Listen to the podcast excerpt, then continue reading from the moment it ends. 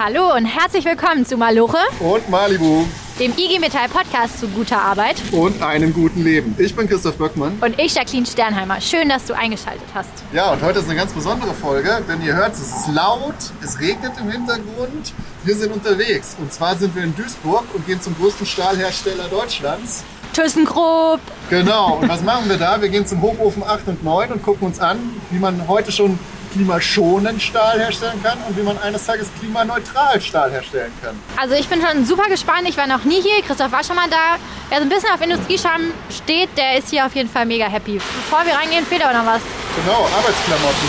Oh ja, ohne die geht hier nämlich gar nichts. Vor allem, weil wir auch noch an den Hochofen dran dürfen. Genau, das heißt Klamotten, Brille, Helm, Helm und Schuhe natürlich. Oh ja. Und die ziehen wir jetzt an und dann geht's weiter. Los geht's! Los geht's!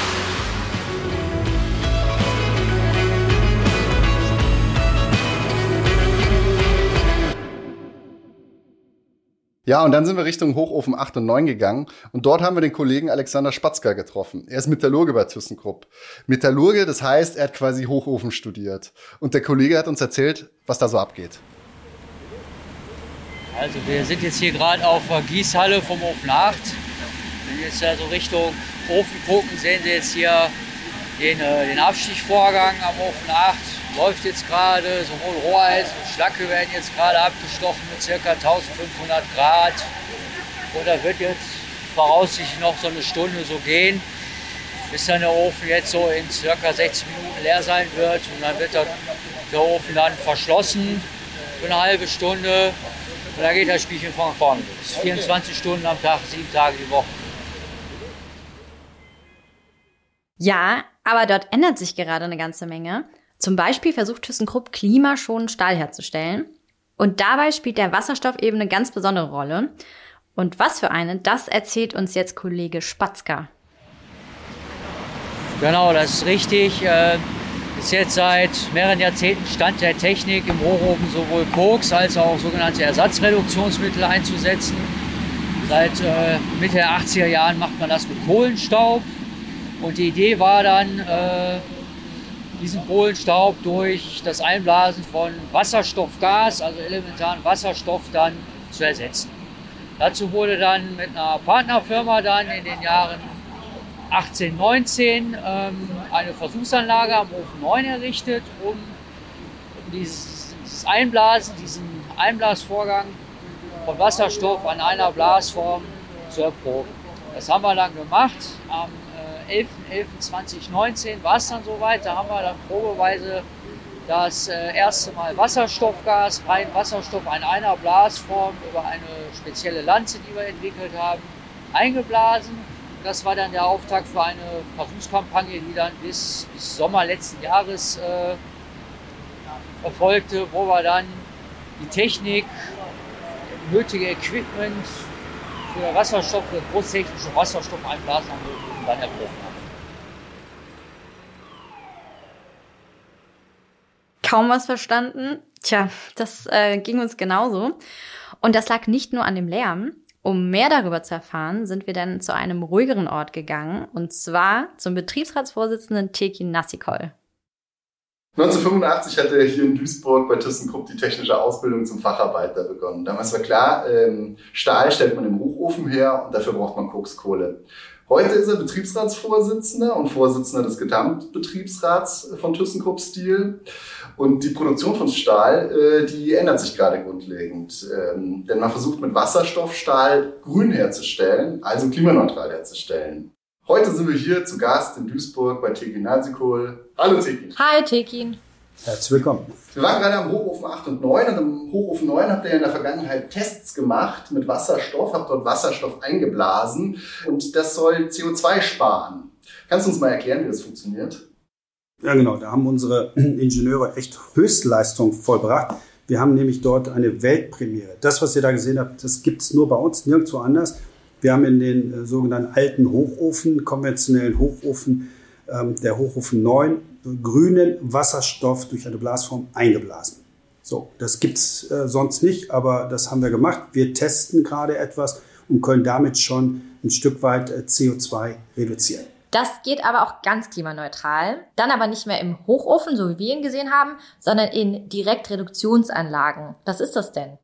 Ja, also die Direktreduktionsanlage, das ist jetzt die Technik der Zukunft, wie man zukünftig Stahl produzieren will. Das sind also DRI-Anlagen, so heißen die. Die Technik ist vorhanden. Man kann die also beim Anlagenbauer bestellen. Die würden dann auch hier hinkommen. Wir haben auch und die auch bauen gemeinsam mit uns und die werden dann zukünftig auch mit Wasserstoff betrieben. Und das Schöne daran ist, man, wenn noch nicht genügend Wasserstoff vorhanden ist, es gibt ja verschiedene Farben von Wasserstoff, unter anderem ist ja der, der beste Wasserstoff der grüne Wasserstoff, aber bis der in ausreichender Menge produziert ist, transportiert ist und auch bezahlbar ist, kann man natürlich auch mit Erdgas diese Direktreduktionsanlagen dann betreiben mit deutlich besseren CO2-Bilanzen, als wir es aktuell haben. Diese Anlagen, die müssen aber dafür erstmal hier sein. Und so eine Anlage, die ist teuer. Deswegen hat die IG Metall auch die Politik aufgefordert, die benötigten Anlagen für die deutschen Stahlhersteller mitzufinanzieren. Weil eigentlich kann keiner der Stahlhersteller das jetzt noch selber äh, aus dem eigenen Geldbeutel bezahlen. Ist denn da schon Geld geflossen? Also bis jetzt noch kein Geld geflossen. Ja, ähm, also kein Stahlunternehmen in Deutschland kann das alleine bezahlen. Egal, ob es ThyssenKrupp ist, Salzgitter oder Saarstahl und so weiter. Alle sind darauf angewiesen, dass ähm, eben diese hohen Investitionskosten, die hat man ja eben einmal, eben mit öffentlicher Unterstützung man die äh, dann äh, bekommt. Alle haben jetzt Anträge eingereicht. Äh, wir sind schon mit unserem Bauplan so weit, dass wir schon mit Anlagenbauern gesprochen haben. Wir könnten, wir haben die Baupläne, wir haben sogar den Platz und wir bekommen morgen äh, hohen politischen Besuch. Äh, unser Wirtschaftsminister Habeck wird hier hinkommen wird sich den Platz anschauen und wir werden ihn davon nochmal überzeugen, dass wir auch äh, der richtige Betrieb sind, wo die Transformation äh, losstarten kann. Sobald das Fördermittel dann fließen und eins ist mir auch wichtig, es äh, wird nicht so sein, dass die, der Bund alleine die gesamten ähm, Investitionskosten trägt, sondern wir reden dann von der Hälfte. Die andere Hälfte muss dann durch die ThyssenKrupp AG dann freigegeben werden. Dafür werden wir auch sorgen. Wie viel Wasserstoff braucht ihr denn? Oh, äh, Wasserstoff, da brauchen wir echt eine Menge. Das liegt aber daran, dass wir die größte Stahlindustrie in, in Deutschland sind. Ähm, äh, um das mal bildlich darzustellen, es gibt ja diesen besagten Gasometer in Oberhausen. Also kann ich jedem empfehlen, wer noch nicht da war, man kann sich äh, das da mal besichtigen, dann sieht man das. Und so ein Gasometer muss man sich zweimal vorstellen pro Stunde. Das wäre dann sozusagen die Menge an Wasserstoff, grünen Wasserstoff, was wir zukünftig hier im Stahlwerk dann oder im Hochofen dann Direktreduktionsanlage besser gesagt brauchen werden. Wie hoch ist denn der? Äh, so 80 Meter, glaube ich, oder? 76. Oh, das weißt du aber sehr genau. Ich bin ein wandelndes Lexikon. Nein, kein Fall. Ja, das ist die äh, Grundbedingung. Das heißt, eins ist klar, die alte Welt wird so nicht mehr funktionieren. Das ist auch okay so. Das heißt, wir müssen alle einen Beitrag zum Klimaschutz beitragen und die Stahlindustrie ähm, ist eben 30 Prozent des CO2-Ausschusses in der, in der Gesamtindustrie in Deutschland für verantwortlich. Jetzt könnte man ja sagen, naja, wer so viel CO2-Ausstoß, äh, wenn wir die Stahlindustrie nicht mehr haben, dann haben wir auch weniger CO2. Nein, aber es ist ja ein ganz wichtiger Werkstoff. Das Schöne, das Gute daran ist, äh, diejenigen, die eben viel CO2 ausstoßen, haben auch den größten Hebel.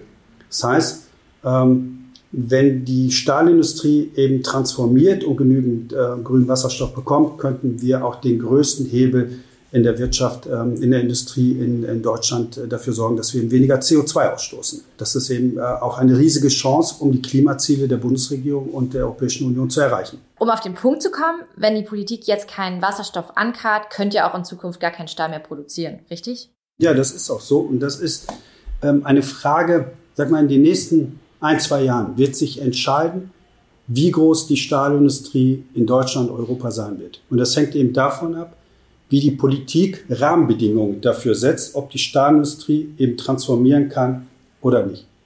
So, und im Moment muss man feststellen, dass es eben viele Länder gibt, außerhalb von Deutschland, auch innerhalb von Europa, die da durchaus viel schneller, viel mutiger unterwegs sind.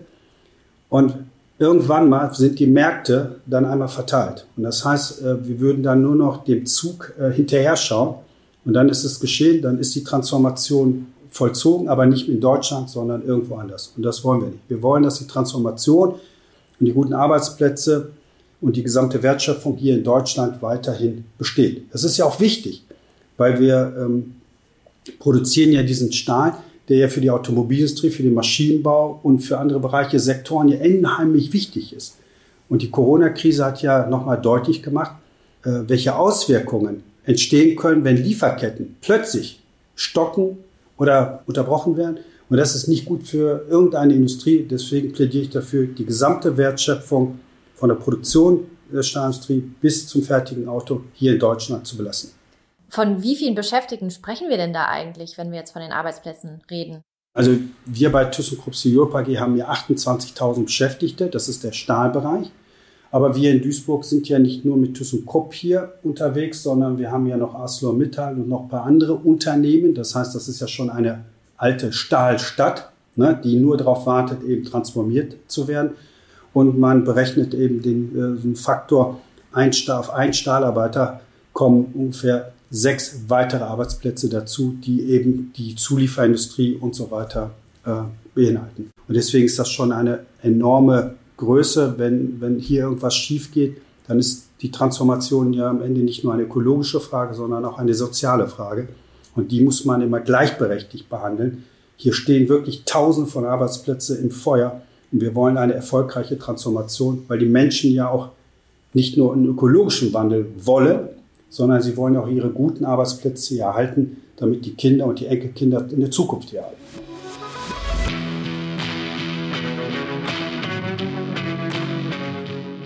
Wir haben gehört, ganz schön viele Arbeitsplätze hängen da an der Stahlindustrie. Und äh, die zu sichern und die Zukunft der Stahlindustrie in Deutschland zu sichern, das ist irgendwie unsere Aufgabe als Gewerkschaft. Aber nicht nur die Stahlindustrie äh, braucht Wasserstoff, um Arbeitsplätze zu sichern, sondern auch andere Branchen. Ja, und wie der Wasserstoff in Zukunftsarbeitsplätze sichern kann, das haben wir Daniela Jansen gefragt. Im Studio sprechen wir heute mit Daniela Jansen. Sie ist nicht nur unsere Wasserstoffexpertin, sondern auch Projektleiterin Wasserstoff der IG Metall. Das heißt, sie schaut, dass das Thema Wasserstoff in den Betrieben und von der Politik vorangebracht wird. Hallo und herzlich willkommen, Daniela. Schön, dass du da bist. Hallo Daniela. Schön, ja, hallo. Ich freue mich auch. Danke für die Einladung.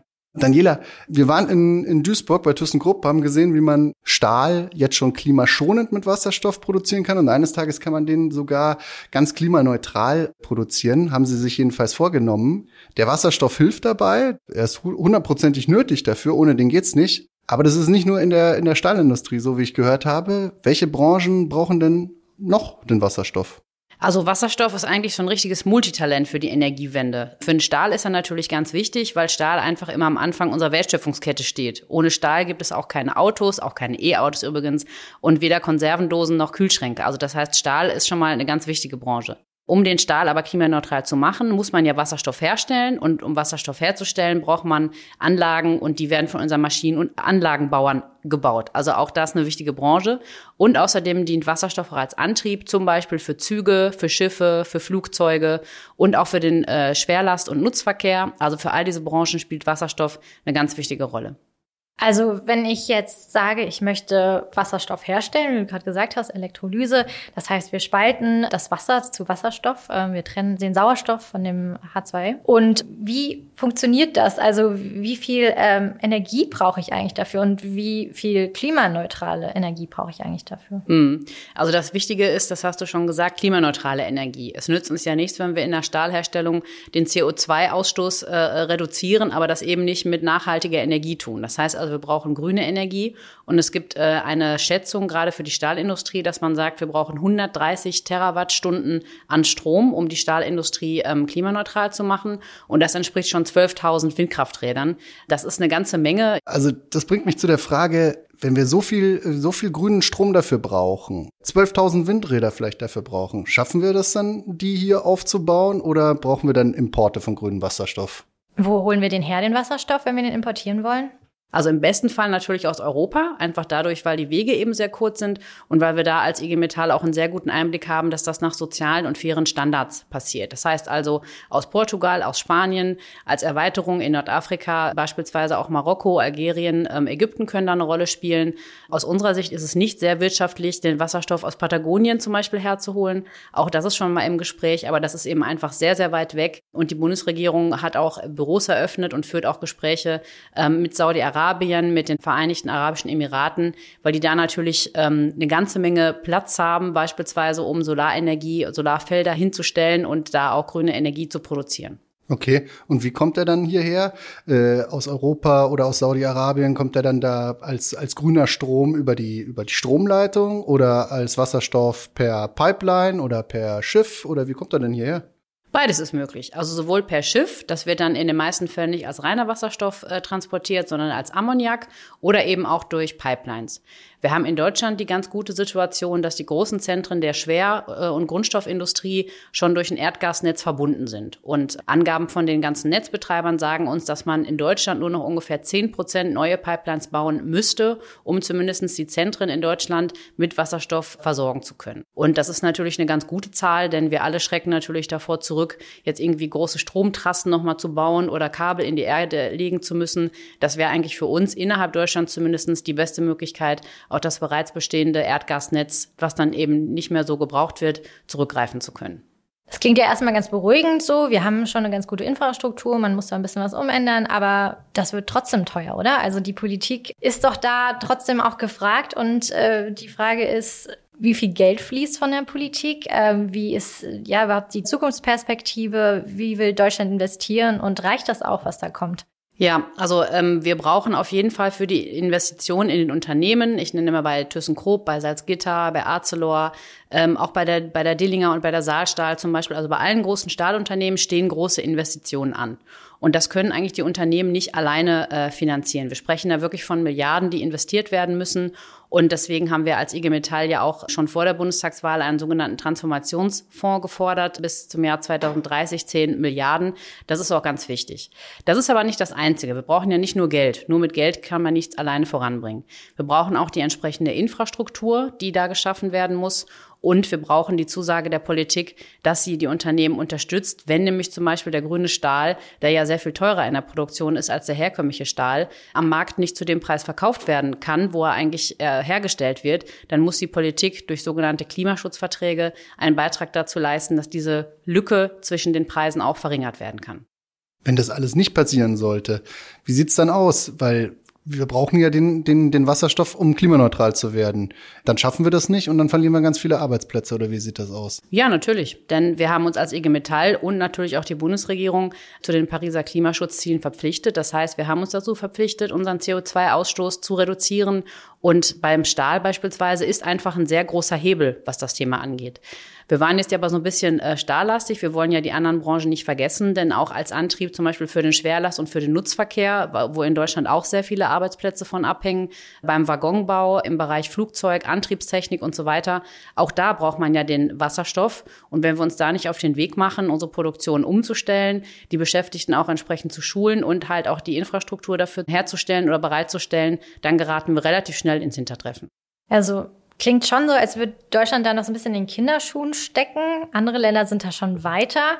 Inwieweit sind sie denn weiter und ist Deutschland da überhaupt noch konkurrenzfähig? Also ich glaube, Deutschland ist generell schon konkurrenzfähig. Wir sind immer noch einer der größten Volkswirtschaften der Welt und wir sind natürlich auch Vorbild für andere Nationen. Also ich glaube, wenn wir es als Deutschland nicht schaffen, diese Energiewende und äh, die Anstrengungen für eine klimaneutrale Industrie zu schaffen und voranzutreiben, wer soll es dann schaffen? Also das ist für uns schon enorm wichtig.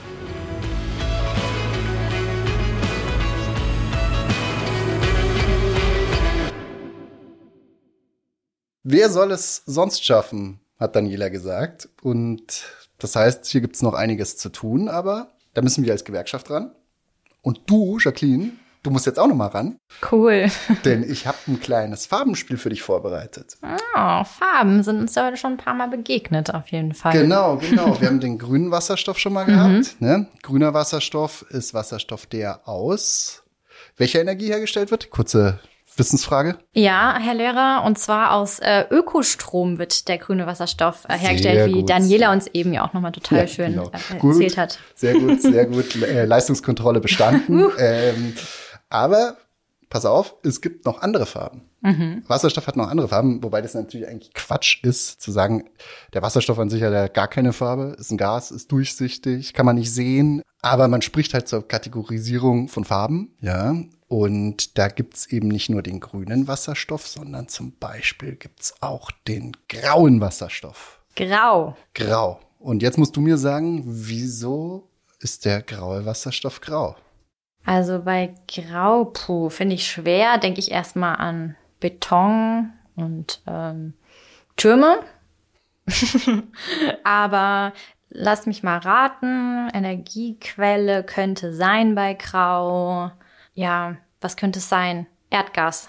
Ja, stimmt. Ähm, und zwar mit Erdgas, Kohle oder Öl kann man auch Wasserstoff erzeugen. Das Thema ist dann aber nur, da entsteht CO2. Und dieses CO2 geht dann in die Atmosphäre und damit ist der Wasserstoff schon gar nicht CO2-neutral.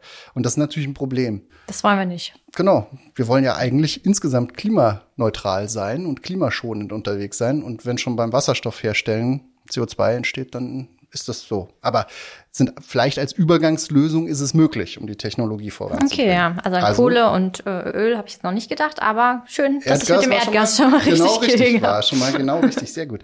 Dann weißt du vielleicht aber auch, was türkiser Wasserstoff ist. Türkis, ja, also das klingt für mich nach ein bisschen Ökostrom, weil grün in Türkis drin ist und blau. Also ich hätte jetzt vielleicht an Wasser gedacht, obwohl das auch schon ja eigentlich im Ökostrom mit drin ist, in dem Grünen. Aber ich sag Irgendwas mit Wasser. Ja, das stimmt jetzt nicht ganz. Das mit dem Grün mit drin kann man vielleicht so sehen, ja, weil es geht da eigentlich um was anderes. Da wird auch der ähm, Wasserstoff aus Erdgas gewonnen, aber in einem anderen Verfahren. Und dabei entsteht dann fester Kohlenstoff. Okay. Und das Gute beim festen Kohlenstoff, er fliegt nicht einfach als CO2 davon, sondern dieser feste Kohlenstoff ist dann ein Granulat und dieses Granulat kannst du dann einfach irgendwo lagern, in einem alten Bergwerkstollen oder so. So kann man dann theoretisch auch Wasserstoff herstellen. Schön, aber dann das Problem wieder auslagern. ja, das Ding ist halt, man kann den Wasserstoff dann, wie sagt man, aus dem Erdgas bekommen, mhm. ja, aus, beziehungsweise aus dem Methan, das im Erdgas, ja, ist ja egal, bekommen, aber die Energie, die man dafür braucht, die muss wieder grün sein, weißt mhm, du? Okay. So, also, also nicht ganz falsch, meine ja, Vermutung. Ja, genau. Es ist schon ein bisschen die Frage. Normalerweise nimmt man grüne Energie, um Wasser aufzuspalten. Ja. Mhm. So. Okay. Und hier spaltet man halt Methan auf aus dem Erdgas. Ja. Okay. Hast du vielleicht noch irgendeine einfache Frage an mich? Ähm ja, ich glaube, die könntest du jetzt auch noch mal äh, gut. Was haben wir denn noch? Was haben wir denn noch? Äh, was ist blauer Wasserstoff? Blau gibt es jetzt auch noch mal extra. Was soll das denn? Wir hatten doch schon den Grün, wo Wasser mit drin ist. Jetzt hatten wir Türkis und jetzt kommt auch noch Blau.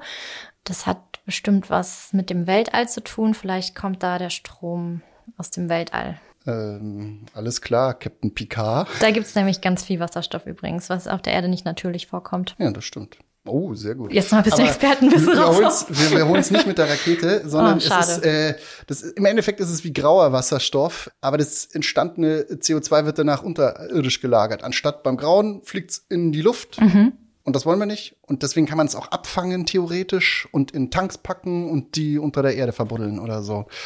Aber ist natürlich ein bisschen kompliziert, wäre aber Gut, wer kommt da bitte auf Blau? Also, okay, was einfaches. Gelber ja, Wasserstoff zum Abschluss. Gelb, gelb, ja, das erinnert mich ja direkt an ähm, die gute alte Atomkraftenergie. Genau, das stimmt. da spricht man von Gelb oder Pink. Warum Ob sie Pink? Die, gut, die gute alte ist oder die gute, äh, das ist bei uns in der Gewerkschaft immer so ein bisschen, also wir stehen nicht so auf äh, Atomenergie, weil der Vorgang an sich ist äh, klimaneutral, das ist gut, aber das Risiko wie man in Fukushima gesehen hat, wie man in Tschernobyl gesehen hat, das ist da und auch so das Thema, was macht man mit dem Atommüll zum Schluss? Riesenthema, ja. Ja, wir haben immer noch kein Endlager gefunden, also ist nicht der von uns präferierte Weg. Auf jeden Unser Fall. Unser präferierte Weg, der ist der Natürlich der grüne Wasserstoff. Ja, genau, Puh, sehr gut. Paul, jetzt komme ich mir wirklich vor wie in der Schule. Danke, Christoph, danke. Ja, ja jetzt sind auch meine Spickzettel, die ich hier habe, weil sonst ohne die konnte ich es nämlich Aha. auch nicht. Vielleicht habt ihr gemerkt, ich habe es abgelesen, aber die sind jetzt auch zu Ende. Deswegen heißt es, du kriegst eine Eins mit Sternen und jetzt ja, hör mal auf. Ich habe auf jeden Fall nochmal was dazu gelernt. Ich finde das ganz spannend mit den verschiedenen Farben, aber ich bin froh, dass wir uns vor allen Dingen mit dem Grün beschäftigt haben. Und ja, schön, dass ihr dabei wart. Ja, bis zum nächsten Mal. Macht's gut. Ciao.